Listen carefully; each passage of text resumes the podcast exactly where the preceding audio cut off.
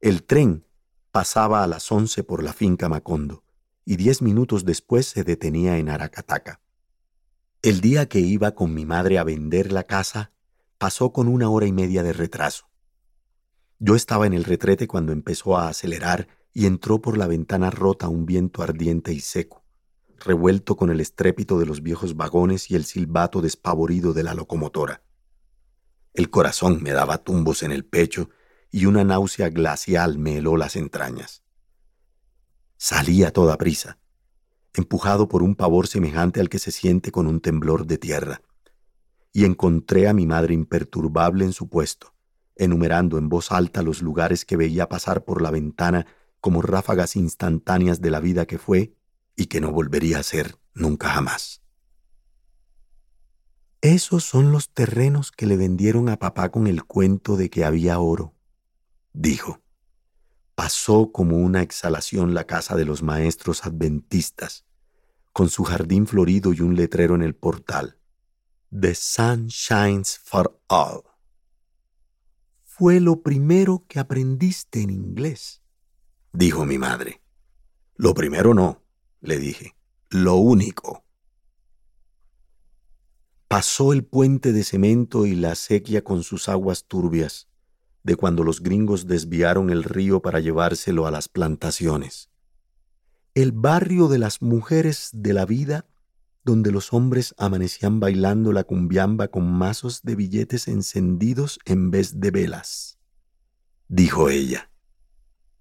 Las bancas del camellón, los almendros oxidados por el sol, el parque de la escuelita montessoriana donde aprendí a leer. Por un instante, la imagen total del pueblo en el luminoso domingo de febrero resplandeció en la ventanilla. La estación, exclamó mi madre.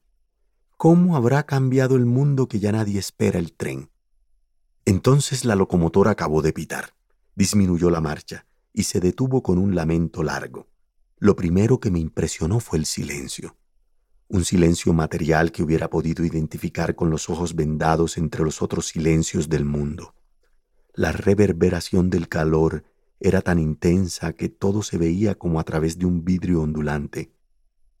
No había memoria alguna de la vida humana hasta donde alcanzaba la vista, ni nada que no estuviera cubierto por un rocío tenue de polvo ardiente. Mi madre permaneció todavía unos minutos en el asiento, mirando el pueblo muerto y tendido en las calles desiertas, y por fin exclamó aterrada.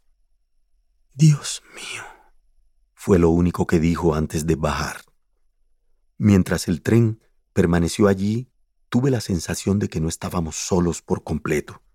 Pero cuando arrancó, con una pitada instantánea y desgarradora, mi madre y yo nos quedamos desamparados bajo el sol infernal y toda la pesadumbre del pueblo se nos vino encima. Pero no nos dijimos nada. La vieja estación de madera y techo de zinc, con un balcón corrido, era como una versión tropical de las que conocíamos por las películas de vaqueros. Atravesamos la estación abandonada cuyas baldosas empezaban a cuartearse por la presión de la hierba, y nos sumergimos en el marasmo de la siesta buscando siempre la protección de los almendros. Yo detestaba desde niño aquellas siestas inertes porque no sabíamos qué hacer.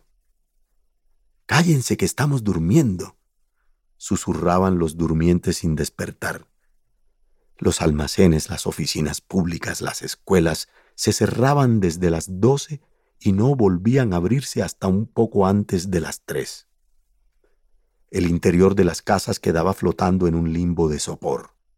En algunas era tan insoportable que colgaban las hamacas en el patio o recostaban taburetes a la sombra de los almendros y dormían sentados en plena calle.